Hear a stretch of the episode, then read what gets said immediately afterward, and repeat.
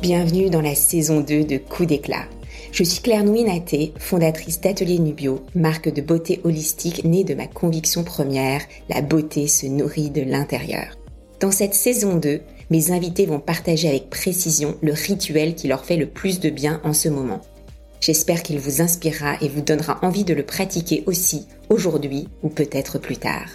La mission de coup d'éclat, c'est de vous donner envie d'explorer votre propre chemin, d'être autonome, d'être l'aventurière bienveillante de votre beauté et vitalité à travers les saisons et les âges.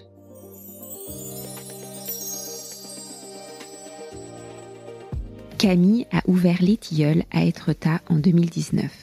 Ce premier projet mêle hôtellerie, art et bien-être.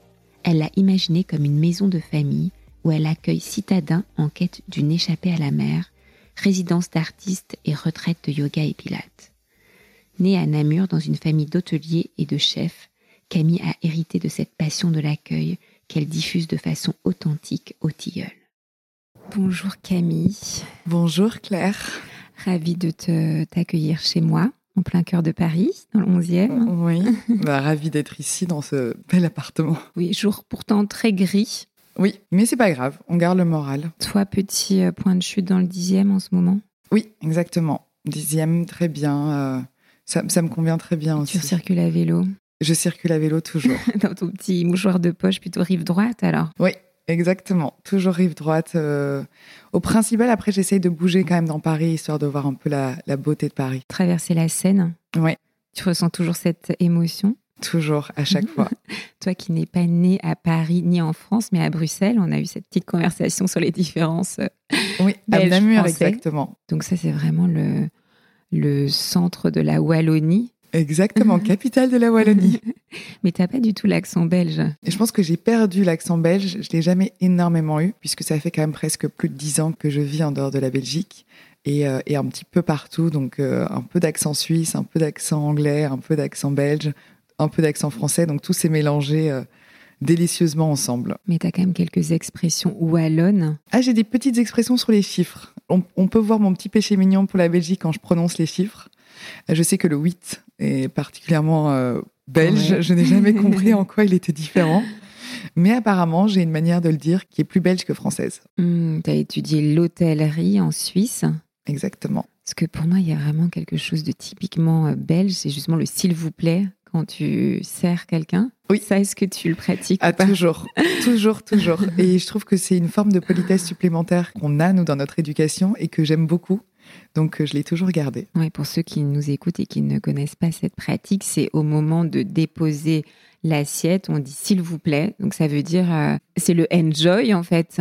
Oui. Est-ce que ça, ce serait quoi la signification de ce s'il vous plaît euh? Oui, alors on l'utilise sous plein de formes. Euh, on va aussi, si maintenant j'ai un, un cadeau à te faire ou je porte quelque chose qui t'appartient et que je te le rends, euh, je vais te le dire s'il te plaît. De faire le geste que je te rends un objet qui t'appartient à toi.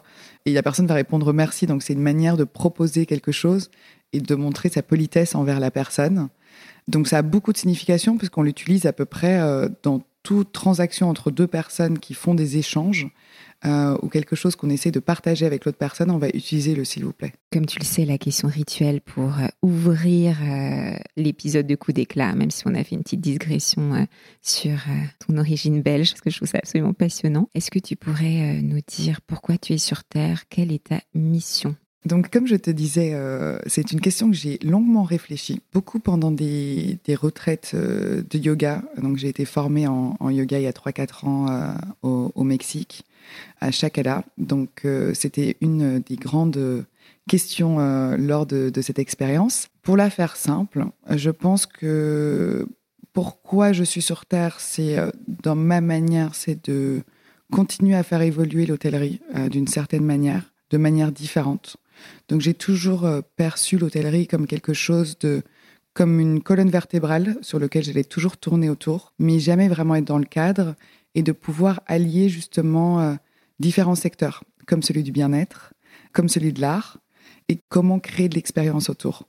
Et après, pour moi, c'était toujours de faire tout cela dans une manière extrêmement bienveillante, de partager, que ce soit à mes amis, à mes équipes, à ma famille, l'importance des choses simples et de la puissance de la nature.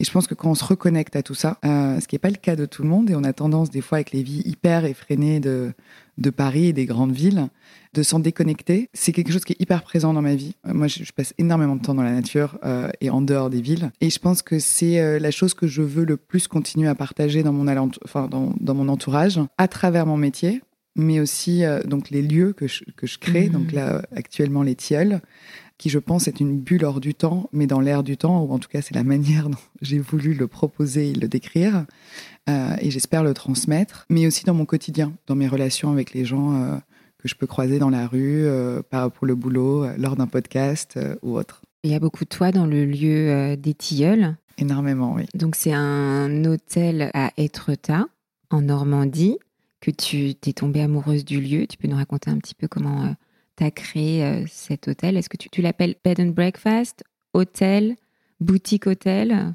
C'est un établissement que j'ai repris en 2019. Donc, euh, j'ai ouvert exactement le 11 juin 2019. Euh, je suis assez superstitieuse sur les dates. Je suis assez fétiche du 11. donc, voilà. Tu as attendu le 11 pour ouvrir. Donc, j'ai attendu le 11 pour ouvrir. j'ai visité un 11 mars. j'ai emménagé un 11 avril. J'ai ouvert un 11 juin. On envoie nos newsletters d'habitude le 11 du mois. Toutes les annoncements très importants sont faits le 11. Donc voilà, il y, a un petit côté un petit peu. Euh, voilà, on sait que le 11, il va se manifester pas mal de choses. Exactement. Après, aujourd'hui, c'est devenu un peu d'un point de vue euh, rigolade parce que toute l'histoire a toujours été autour du 11. Et puis, euh, je suis née un 11. Alors, pas que c'est la raison pour laquelle c'est mon chiffre fétiche, mais c'est quelque chose qui m'a toujours. quand je vois un 11h11, ça m'est réveillé quelque chose. Et donc, sur les Tilleuls, en 2019, je découvre ce lieu qui était une maison qui était avant une maison privée. Euh, ça faisait deux ans que, que l'ancien propriétaire n'y était plus, parce qu'il vivait beaucoup à l'étranger. Et en fait, j'ai appris la vente de, cette propriété. Et donc, c'est vrai que très rapidement, j'ai vu l'opportunité de ce que je pouvais y créer, parce que je cherchais déjà à pouvoir ouvrir un lieu proche de Paris. Mmh. Euh, j'avais pas pensé à la Normandie. Euh, pour moi, c'était en dehors de, du spectre de, de, distance de Paris que j'imaginais plus Fontainebleau, Rambouillet, euh, voilà, campagne parisienne. Après, c'est vrai que la Normandie et Etretat, on est proche de la, mer. En plus, Etretat a ce côté très sauvage que j'aime beaucoup. Et puis, euh, bon, assez mythique hein, avec ses falaises. Hmm. Et donc, euh, c'est vraiment ça qui m'a poussé à reprendre ce lieu. C'était un, quand même un grand pari, puisque euh, bah, je n'avais jamais été en Normandie avant d'ouvrir les tilleuls. Je n'avais jamais été à Etretat avant de contacter les banques et d'être en discussion et en négociation avec eux pour, pour reprendre un crédit pour cet établissement. Et puis c'était un changement de vie 360. Il s'est passé quelque chose quand tu as visité ce lieu Tu as senti euh, que c'était le bon? Oui, en fait, j'ai surtout, je savais la vision, donc comme tu disais, de ce que je voulais créer. Euh, donc moi, je le considère comme un lieu de. C'est pas un hôtel, c'est pas un bed and breakfast. Je pense que tu avais dit aussi euh, hôtel de charme, boutique, boutique hôtel. Voilà, peut-être plus boutique hôtel.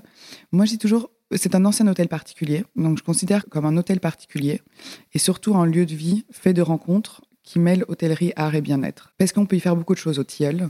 Euh, il y a des shootings photos, il y a des tournages de films, euh, il y a des retraites de pilates, il y a des retraites de kundalini, et puis il y a aussi des week-ends de, famille où les gens viennent avec leurs maris et leurs enfants euh, et, profitent de l'expérience. Et les moi... autres se mélangent dans l'hôtel. Il y a un peu cette idée que c'est voilà pas des chambres. Enfin, les, bien sûr, les gens ont leur propre chambre, mais il y a des lieux de vie commun Oui, en fait, tous les espaces euh, au rez-de-chaussée sont des grands euh, espaces en enfilade. Euh, donc, le salon bibliothèque, le grand salon, la salle à manger, la cuisine sont entièrement en enfilade. Et donc souvent, par exemple, pour les repas du soir, on leur propose s'ils souhaitent dîner en amoureux dans un des salons où on, on fait, on nappe une table avec le feu, leurs petites bougies et la musique et ils sont vraiment cocooning. Ou alors s'ils veulent être sur la grande table à partager de la salle à manger. Et donc souvent, ils partagent le repas aussi avec d'autres clients. Et en fait, on remarque que 80% du temps, les gens partagent. Ça fait énormément d'échanges aussi parce que je pense qu'on était assez cible euh, dans notre clientèle. Euh, donc on, on à des personnes qui ont un peu des, atouts communs puisque mmh. on a un hiver qui est assez particulier. Euh, on a toujours voulu être un peu ce secret bien gardé. Donc les gens vont voir des détails du lieu qui va appeler une clientèle sensible à ce genre de, détails sur la cuisine, sur les meubles, sur les finitions. Enfin, c'est vraiment une maison qui a énormément d'histoire, parce qu'elle a été créée en 1738. Euh, presque toutes les pièces de la maison étaient chinées. Il y a des choses qui ont été chinées par l'ancien propriétaire, il y a des choses que j'ai beaucoup chinées. Et ça a duré presque cinq ans. Donc, euh, il y a vraiment quelque chose, et je pense que les personnes qui perçoivent cet attrait pour ce type de beauté ben, se répondent aussi entre eux. Et donc, ça, ça mmh. crée de l'échange. Et pendant les résidences d'artistes qu'on a actuellement, ça crée aussi encore d'autres échanges, puisqu'il y a toujours euh, une artiste parisienne ou internationale qui est présente, qui a son studio au sous-sol et que les clients peuvent aller voir, discuter avec elle. Elle est présente aussi le soir. Donc, et l'équipe est aussi très présente avec les clients. Donc il y a vraiment ce côté euh, qui est pour moi hyper important de maison de famille, hmm. euh, tout en ayant les services d'un hôtel très haut de gamme. Hmm. Et j'ai fait de l'hôtellerie, on, en parlera peut-être, mais euh, j'ai beaucoup travaillé dans des au Ritz, j'ai travaillé dans des hôtels à New York de 680 chambres, avec des chefs de Gordon Ramsay, etc. Donc j'ai toujours travaillé beaucoup dans le luxe luxe. Et pourtant, j'ai toujours aimé des choses très, euh, beaucoup plus chaleureuses qu'on peut moins mmh. voir dans des palaces. ma volonté était de, trouver cet entre-deux et, euh, donc d'avoir une équipe aussi, euh, voilà, qu'on sent comme à la maison, sauf qu'on n'a absolument rien à s'occuper. Et le meilleur commentaire, c'est justement quand les clients rentrent et disent Ah, on, rentre à la maison, ils nous disent On se sent vraiment chez nous. Et ça, c'est c'est tellement important. Je trouve, Là, ce sont des Français ou la clientèle est internationale? C'est comment tu décrirais tes, les clients des tilleuls Alors, je dirais 80% euh, français et même très parisiens. Ça, je pense que ça a joué sur euh, bah aussi le réseau, la communication. Euh, le Covid a beaucoup joué sur le fait que on était très centré sur la France et sur Paris. Hmm. et puis les Français ont passé beaucoup plus de, temps en France et, et en Normandie qu'avant, ils prenaient quand même beaucoup plus facilement l'avion. Et après, par contre, l'été, juillet-août, euh, clairement beaucoup plus international puisque bah, les Français partent plus euh, sur des îles euh, ou à droite à gauche. Et, toute la clientèle internationale vient justement pour ces fameuses falaises d'Étretat.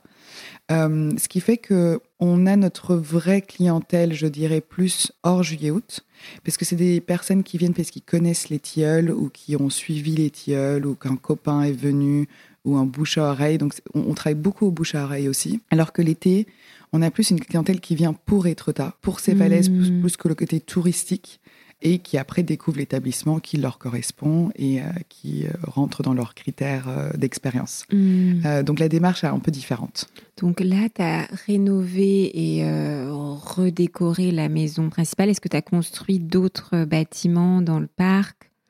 Non. donc les tilleuls, euh, donc moi j'ai pas fait de grosses œuvres. Euh, hmm. Tout avait été fait par l'ancien propriétaire, ce qui est une énorme chance parce que je pense que se lancer dans un projet entrepreneurial, à l'époque j'avais 25 ans quand je me suis lancée sur les tilleuls, et un peu comme euh, tu demandais tout à l'heure, j'ai eu j'en avais, j'avais besoin de nature, genre Paris m'étouffait. J'aime toujours hmm. Paris, j'aime beaucoup Paris, mais j'ai besoin de pouvoir en rentrer, en sortir hmm. régulièrement. Et c'est vrai que euh, j'avais vraiment cet appel d'avoir quelque chose en dehors de Paris. Ouvrir un établissement à Paris ne m'avait jamais euh, intrigué ou perturbé plus que ça. C'était vraiment. Euh, j'avais toujours imaginé ce lieu que je voyais pour moi, comme je disais, un peu hors du temps. Et, hmm. cette bulle hors du temps, elle est plus facile à créer à une heure ou deux heures de Paris qu'en plein centre. Je dis pas que c'est pas possible, mais c'est moins, on déconnecte moins. Nous, on voit vraiment les clients qui arrivent et qui. Est-ce que toi-même, tu avais une maison de famille enfant? Oui, alors moi j'ai grandi à la campagne. Ouais. Toute ma jeunesse, dans une très grande euh, maison de famille. Et c'est vrai qu'en Belgique, comme, euh, comme on en parlait, on vit plus à la campagne. Et, euh, et puis après, on va dans les villes, mais on n'habite pas dans les centres-villes. Et c'est vrai que c'est arrivé à l'époque où mes parents ont vendu leur maison juste un an avant. Donc moi, j'ai un peu indirectement perdu mon ancrage. Et je hmm. pense que j'avais besoin de recréer mon ancrage. Et c'est vrai que les tilleuls a été fortement mon ancrage. Euh, et ça l'est toujours. Et le fait qu'il y ait très peu de travaux, et donc dès que j'ai eu le crédit, j'ai pu ouvrir très rapidement, c'était aussi quand même assez important, puisque je pouvais me lancer directement dans ce qui était mon métier, c'est-à-dire euh, ouvrir un lieu, gérer un lieu et créer un lieu, euh, et faire uniquement de l'aménagement d'intérieur et de la décoration, sans passer sur des grosses œuvres. Et aujourd'hui, on a rajouté un sauna en plus dans l'expérience. On a un home cinéma de 14 personnes, euh, toute une cave à vin euh, voûtée et, euh, et, on a là des, des, volontés de développement pour, pour l'année prochaine pour continuer à mmh. ajouter des services supplémentaires. Donc on a cinq chambres, mais on a des suites qui font jusqu'à 66 mètres carrés, euh, qui peuvent accueillir quatre personnes, puisqu'il y a deux chambres avec deux salles de bain. Donc euh, on a une capacité de 16 personnes. Une autre Belge qui a beaucoup parlé d'une maison de famille, c'est Amélie Nothomb. Est-ce que tu as lu ce livre où elle décrit là où elle allait en vacances chez son oncle, je crois, dans une grande, une sorte de château en Belgique, bah, lis-le parce que là, en termes de maison de famille, euh, c'est vraiment, tu rentres dans une ambiance euh, assez incroyable avec où tu as très, très, très, très froid, je crois, l'hiver. Oui, alors nous, ça va, c'est chauffé quand même. Hein. Donc, c'est une maison de famille confortable. Oui, oui, c'est vrai que souvent, euh, les maisons de famille ont un côté un peu déglingué. Oui, bien sûr. Et c'est là aussi où les tilleuls, je pense que les gens, ils c'est que bah, tout est quand même, en termes de détails, de finition, etc., et c'est vrai que voilà, c'est la maison de famille où tu as toujours tous les feux allumés, où il fait bon, où il fait chaud, où tu as les bougies le soir, tu as, toujours une ambiance, tu as toujours le feu de la cuisine qui est allumé, un gâteau qui est en train de se faire. Donc c'est un peu genre tous les, tous les mmh. sens de la maison de famille en plus, plus, plus, sans devoir, euh, pour leur côté, en tout cas, de faire quoi que ce soit. De, du il y a un peu... sans la famille aussi. Et puis du ouais, voilà. Et, si on veut pas toute la famille, on veut juste le mec sans. Une famille euh, choisie. Voilà, exactement.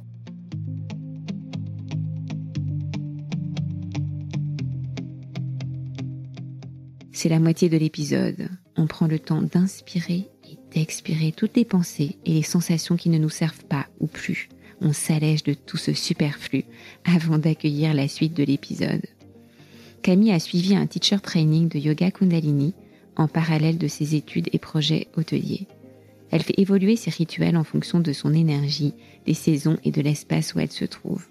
À la saison froide, elle maintient son énergie grâce à un entraînement sportif de marche et de course en salle associé à une cure de probiotiques. Elle suit la cure microbiote et composée de quatre souches de probiotiques. Cette cure est recommandée en prévention ou soin des désordres digestifs et pour renforcer son immunité. Elle est à suivre pendant trois mois. À commander sur atelierNubio.fr. Et justement, bon, tu nous as dit que tu étais très appelée par la nature euh, quand tu as besoin de te ressourcer. Euh, est-ce que tu pourrais nous partager ton rituel quand tu sens que ça va trop vite, euh, que tu es un peu en train de perdre ta mission de vie ou que tu as juste besoin d'un temps pour toi pour mieux repartir? Oui. Alors, je pense que j'en ai plusieurs, sur plusieurs phases de vie. Donc j'ai pas mal de, pratiques. C'est vrai qu'il y a déjà la déconnexion avec la ville. Euh, je pense que ça fait un bien fou. Mais ça peut être vraiment euh, deux jours, euh, trois jours. C'est pas obligé d'être sur des longs voyages. J'ai une phase où j'ai beaucoup voyagé. Je suis quand même passée presque cinq mois en Amérique latine l'année dernière.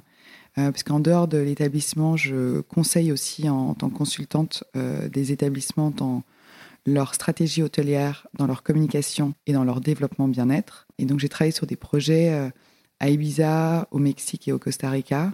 J'ai un peu voyagé dans des lieux qui euh, sont régénératifs, euh, qui essaient de voir une différente manière de vivre, de vivre aussi en communauté, de comment inclure des pratiques dans son quotidien. Moi, ma pratique personnelle pendant longtemps, quand j'avais besoin de déconnecter, euh, c'est de partir en retraite. Euh, d'où le fait que je l'ai développé au Tiel. Comme je le dis, euh, j'essaye de ne créer au Tiel que des choses qui m'ont parlé. je me suis toujours dit, si c'est des choses qui viennent répondre à un besoin chez moi, c'est qui vient sûrement répondre à un besoin chez d'autres personnes.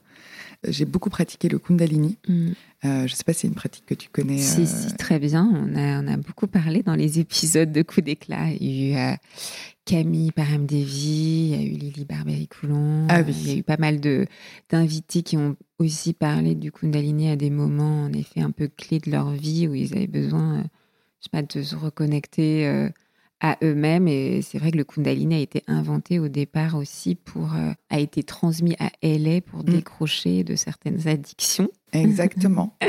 Et eh ben voilà, ben moi le Kundalini, c'est, je dirais, dans, pour la faire euh, large dans toutes les pratiques que j'ai pu tester euh, dans le yoga et dans la spiritualité, dans le développement personnel, puisque c'est euh, un grand chemin de ma vie aussi suite au TIEL, parce que je pense que quand tu as beaucoup de responsabilités d'un coup, sur des équipes, sur un établissement, sur un lieu très jeune, j'avais vraiment ce besoin de, un, apprendre à déconnecter, mais aussi de vraiment savoir profondément qui j'étais, ce que je voulais et qu'est-ce que je voulais faire par la suite. Bon, j'avais pas vraiment eu le temps de me poser ces questions euh, avant d'ouvrir les tiels. Mhm. Donc je l'ai fait de manière très instinctive.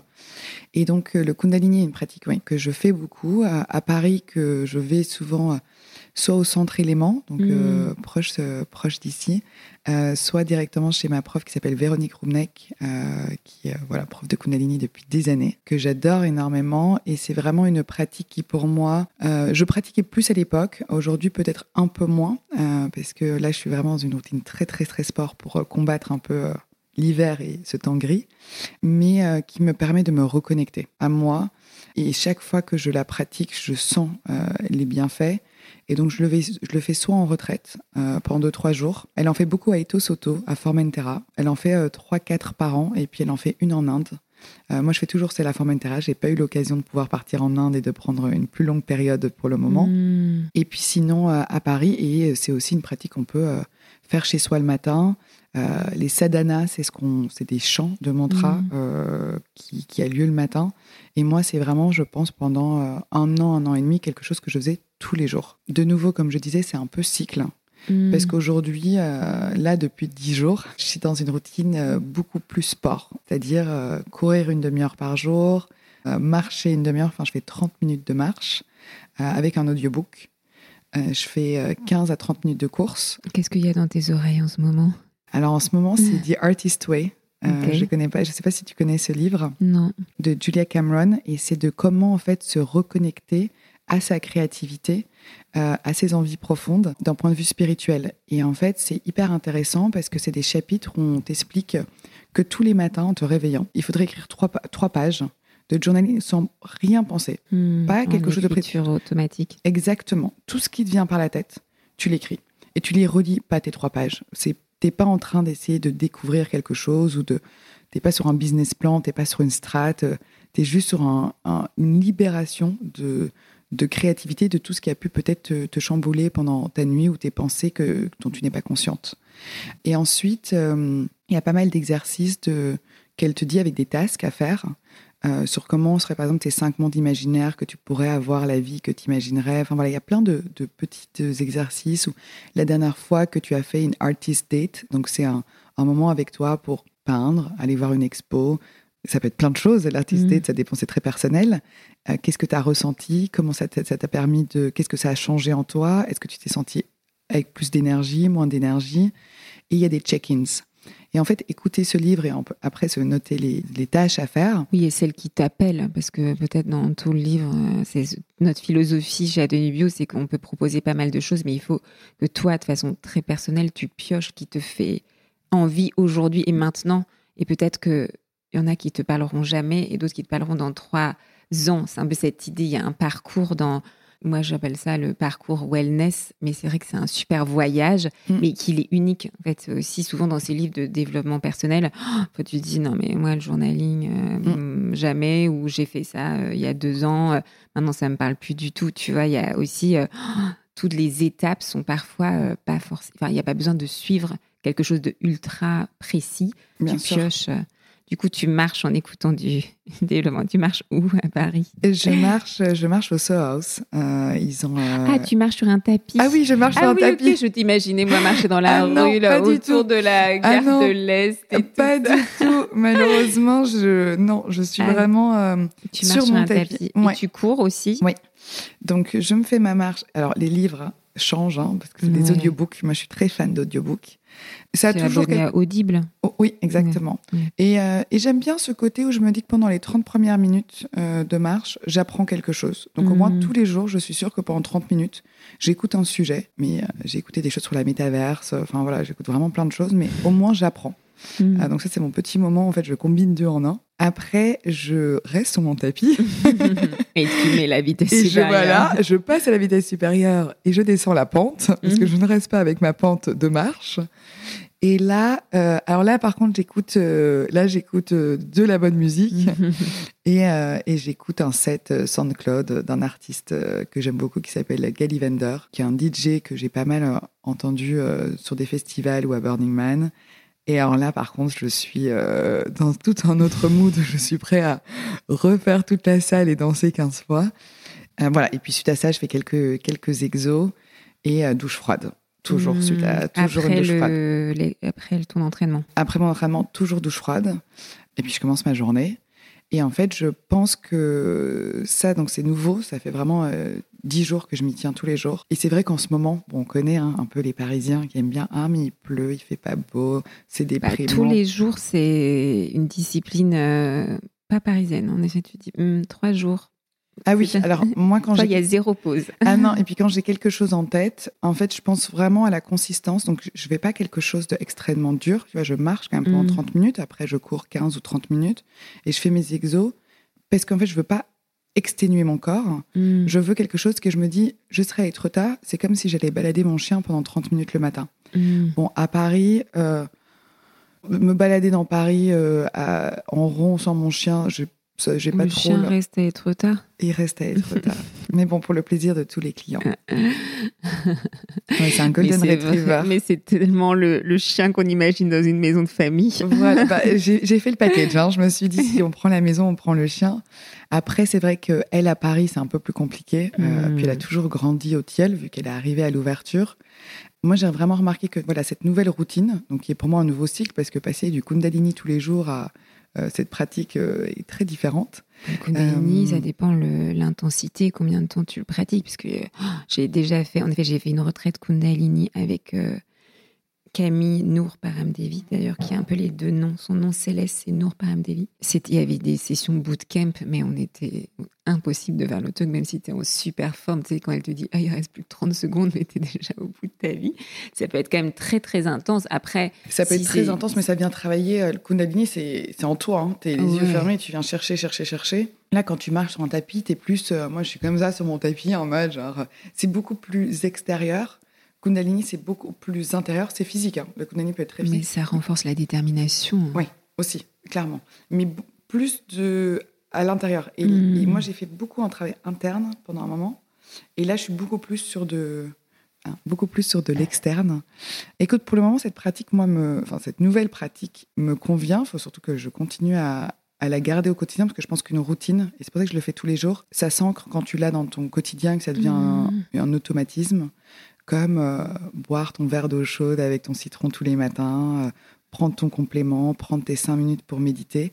Euh, pour beaucoup de personnes, ça peut être mais je vais jamais y arriver, c'est compliqué, j'ai pas le temps. Et moi, j'ai toujours mis mes routines les unes après les autres dans ma vie. Mhm. Donc aujourd'hui, que je sois à Paris, aux quatre coins du monde, tous les matins, j'ai un verre d'eau chaude avec du citron. Mm. Tous les jours, je prends mes compléments à n'importe quel endroit que je sois dans le monde. Je j'ai- vraiment tous les jours la, la même base.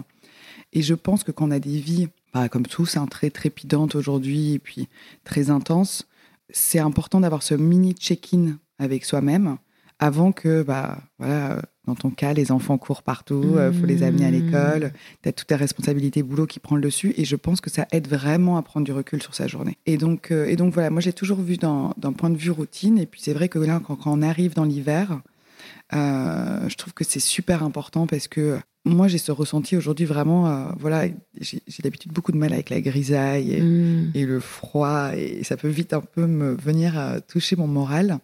Et là, pas du tout. Là, euh, j'ai ce sentiment Tu t'es que abonné au Soho House ou tu étais déjà?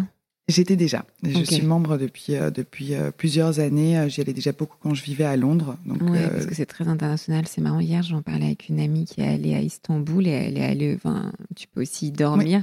Elle s'est retrouvée dans une assemblée très stambouliote et du coup, elle avait adoré. Mm. Apparemment, le Soho House d'Istanbul est génial. Si jamais t'es. je ne connais pas, je ne connais Mais même bon, pas ça Istanbul. fait quelques années quand même. Peut-être Ouais. que ça a changé, ce que c'est vrai que la situation aujourd'hui euh, Oui. en Turquie a quand même pas mal Ouais. changé. Mais je trouve que c'est une ville d'un charme Mm. vraiment irrésistible, euh, Istanbul. Enfin, moi, ça Mm. m'avait aussi beaucoup bouleversée quand j'y étais allée. C'est ça. Et moi, ce que j'aime aussi beaucoup avec eux, c'est que bah, donc c'est international. Bon, presque tout le monde parle anglais. Donc moi, qui ai Mm. beaucoup vécu à l'étranger, ça me laisse mon petit côté euh, international euh, dans Paris. Oui. Et, euh, et puis voilà, et le fait qu'ils ont des points d'attache à New York, à Londres, à Los Angeles, à, à Barcelone, tu peux y aller pour travailler, pour prendre un café, pour des rendez-vous, pour faire du sport. C'est un peu une deuxième maison. Euh, Enfin, moi, je le considère un peu comme ma Mhm. deuxième maison, puisque j'y passe tous les jours. Et, et voilà, et je pense que cette routine euh, fait du bien, mais comme tu le disais très bien, il n'y a pas de routine d'excellence. je pense que c'est chacun à définir ses besoins et surtout, elle change au cycle de ta vie. Mmh. Et voilà, moi j'ai eu des routines d'écriture tous les jours. Là, je les ai moins. Je peux avoir, j'ai eu des routines Kundalini. Là, elle est très mmh. sportive.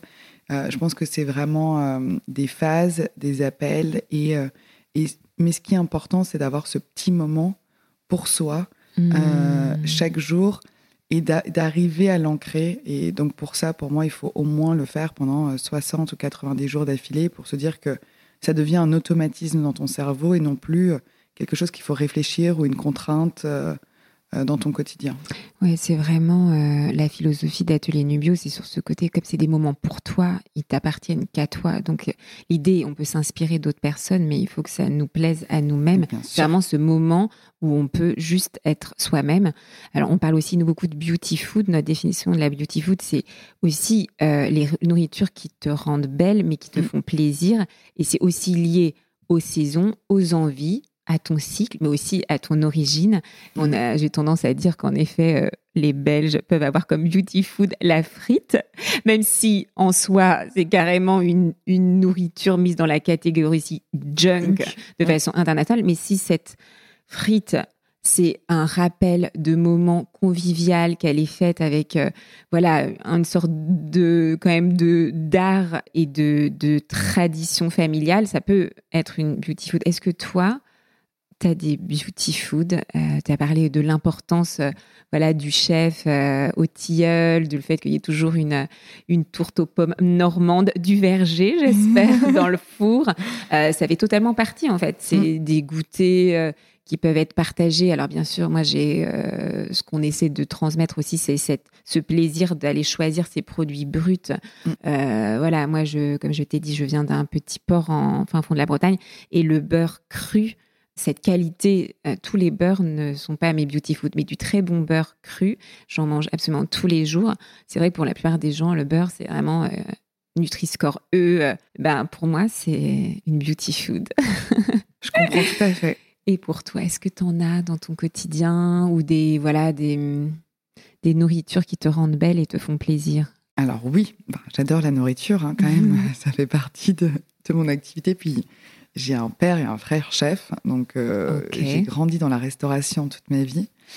Mais alors, par contre, j'ai pas les frites belges. Euh, je suis pas la meilleure ambassadrice de mon propre pays. Non, quelque chose que j'adore, pour revenir pour le coup à, la Belgique, euh, c'est euh, les croquettes, les croquettes, les croquettes de crevettes, oui, hmm. mais les petites crevettes grises qu'il y a dans les croquettes de crevettes. Ça, c'est mon péché mignon. C'est très belge. En France, vous n'êtes pas très fan euh, de ces toutes petites crevettes euh, roses. Mais alors moi, c'est, euh, je peux les faire mais à toutes, sous toutes les formes, dans des salades. Je peux les manger juste comme ça, dans des croquettes. Enfin voilà, c'est vraiment. Mmh. Non, moi j'ai une passion pour les langoustines. C'est ah je viens de ce coin. Mais en revanche, je n'en mange que là-bas. Oui. les manger ailleurs perd complètement le charme de la langoustine qui doit être en effet vivante. C'est ça pêché par un petit caboteur, tu vois. il y a tout un univers autour de. Mais c'est vrai que les petites crevettes, mais enfin, je suis déjà allée à Bruxelles plusieurs mhm. fois et en effet, euh, manger des petites croquettes avec une bonne bière. C'est délicieux. Donc, ça, c'est euh, c'est le beauty. Bon, c'est ça, hein, bah, oui, crevettes euh, grises. Donc, ça, c'est le mhm. beauty food belge. Après, au quotidien, moi, mon vrai plaisir, ça c'est pas de la food vraiment, mais c'est tout ce qui est un matcha latte ou un, golden latte, donc euh, à base de curcuma, ça me procure un réel plaisir, mm. euh, comme certaines personnes l'ont avec euh, le café ou autre. moi, c'est vrai que je ne bois pas du tout de café, donc voilà, moi c'est c'est vraiment cette sensation de mais de plénitude quand je le bois. Et un peu, un peu comme toi sur les tilleuls, ce que tu disais avec ton beurre cru, c'est que nous, on travaille avec les fermes en direct, mm. avec même tous nos producteurs en direct aussi. On a un petit jardin en permaculture. Enfin, on a trois bacs de permaculture et on a toutes nos herbes aromatiques. Donc, on a une toute petite production euh, qu'on peut utiliser l'été. Mais par exemple, euh, moi, quand je reviens à Paris, je reprends mes œufs euh, des trottas qui sont livrés directement des mmh. fermes et ça n'a mais rien à voir. Mmh. C'est, je n'ai pas les mots, mais à chaque fois que j'y retourne, je suis là, mais c'est, c'est pas tellement une qualité différente. Mmh. Et, et, le fait de connaître la ferme, de savoir où elle est, qu'elle est à côté de chez moi, qui vient nous livrer tous les jours, ça change aussi peut-être ta relation. C'est tellement partie de cette idée de la beauty food, c'est que tu connais, tu sais d'où viennent les œufs, tu vois, y a, qui a élevé les poules et tout ça. Enfin, c'est le fait de beaucoup plus se connecter à ta nourriture.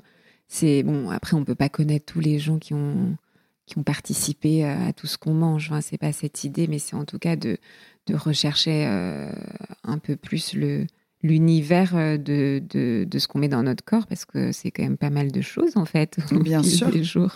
Et je pense que c'est même euh, à sens large. Moi, c'est quelque chose que j'essaye de faire consciemment sur tout champ de vie, dans ce que je porte, dans les marques que je vais consommer, dans euh, les produits que je vais manger et mettre dans mon mmh. corps. Essayer de toujours avoir un lien. Et c'est ce lien aussi qui fait que je pense, me permet de beaucoup plus aussi apprécier l'histoire, essayer de la comprendre, euh, savoir leur philosophie et créer ce, cette relation. Euh, et donc, c'est dans ma nourriture, mais au, maximum euh, dans, dans, ma vie. Mais ça, ça change beaucoup. C'est vrai qu'au niveau de la mmh. nutrition, c'est super important. parce que moi, j'ai jamais été végane, végétarienne. Mmh. Par contre, je fais attention au maximum à la provenance des produits. Et je pense que tout est bon si on sait d'où ça vient et comment ça a été traité et la manière dont c'est fait. Et c'est quelque chose qu'on met aussi en avant en tilleul, puisque même le matin, on a des, des, cartes qu'on présente et qu'on on dit d'où ça vient, de quelle ferme et le, le, nom des personnes derrière chaque ferme pour que le, mmh. nos clients aussi puissent indirectement créer ce lien avec la nourriture qu'ils dégustent pendant leur séjour. Mmh. Rien de mieux qu'une carte ultra courte, mais euh, tous les produits sont tracés. Euh, Exactement. C'est vrai que c'est. En plus, là, tu dois avoir un terroir de dingue. Euh, c'est un peu pêcheur paysan parce que tu as la mer et tu as les terres. Mmh dans un super terroir. Donc, il y a aussi, en effet, les pommes, le cidre, euh, le vinaigre cru, euh, enfin, bon, tout ce que j'imagine, les crustacés. Moi, j'aime beaucoup les coquillages aussi. C'est vrai que j'ai eu, moi, une très grande période végétarienne euh, et j'ai pas une grande attirance pour tout ce qui est animal, mais en revanche, j'aime beaucoup les, les coquillages, tu vois, les huîtres. Ça, c'est aussi quelque chose, en effet, qui fait partie de mes beauty food, plus les langoustines quand je suis dans le pays bigoudin, l'extrême ouest de la France. Et euh, dernière question sur euh, coup d'éclat, c'est est-ce que tu as une... On dit que les plantes nous guident chez Atelier Nubio. Je vais, après l'enregistrement, te tirer les cartes de l'oracle des plantes pour déterminer quels sont les compléments et les plantes qui vont te faire du bien aujourd'hui. Est-ce que toi, tu as une plante euh, qui te fait du bien, qui t'apaise, que tu as du plaisir à sentir, toucher, voir? Est-ce que tu as une plante totem? Bah, Je pense que indirectement celle du tilleul. puisque euh, elle est euh, le nom de l'établissement, mais pas que. Euh, on a l'entièreté de l'allée des tilleuls sur place. On travaille aussi avec une marque qui s'appelle Till. donc nous, on, ne fait rien directement à, la, base du tilleul. Dans nos herbes aromatiques, on va plus avoir de la menthe, de la menthe poivrée, du basilic, etc. Mais en fait, j'aime beaucoup la manière dont on peut l'utiliser. Alors elle, elle a en, thé, elle l'a en, parfum. Euh, et c'est vrai que le tilleul, c'est aussi le. En fait, on vient se protéger sous un tilleul. Euh, il y a quelque chose de, très euh, protecteur, je trouve, dedans. Mmh. Et c'est une plante qui a un lien direct avec, avec l'histoire de, de l'établissement. Faire sécher les, les feuilles? On, pourrait faire sécher les feuilles on ne le fait pas. Euh, non, mais peut-être un jour. Bien sûr. enfin, moi, j'ai bu des infusions de feuilles entières de tilleul assez magiques. Euh, en effet, ouais, c'est vraiment hyper bon quand c'est très bon. Mais je trouve qu'il y a vraiment plein de qualités. En effet, ça doit dépendre euh, de tes tilleuls, de ton terroir et aussi de la façon de sécher, je pense, les plantes. Oui, exactement. plantes très apaisantes. Très apaisantes. Qui aident à l'endormissement, qui est dans notre complément pour une nuit étoilée. Oui, et je pense que c'est pour ça qu'il y a ce côté très, euh, je pense aussi réconfortant près du tilleul. tu as presque envie de t'allonger en bas d'un tilleul et de dormir. Et je pense que ça vient directement euh, montrer les bienfaits de, de, cette plante. Et le parfum est divin aussi du tilleul. Hein. Exactement. Et c'est mm. pour ça que j'aime beaucoup cette marque euh, qui, qui l'utilise en, en eau de parfum. Mais à l'avenir, c'est vrai qu'on devrait, on devrait les sécher et les proposer aussi. Génial. Bah, merci beaucoup, Camille. Merci à toi, Claire. coup d'éclat. à bientôt. À bientôt.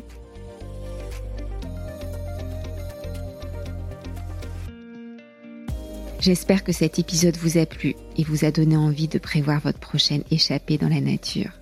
Mon podcast Coup d'éclat bénéficie de vos notes et commentaires. Partagez-moi votre commentaire sur Apple Podcast et je vous offre mon livre Mes routines du matin. Envoyez-moi simplement la capture d'écran de votre commentaire par email à claire@atelierNubio.fr. Bonus, soufflez-moi des mots doux et des mots d'invité. J'ai hâte de vous lire.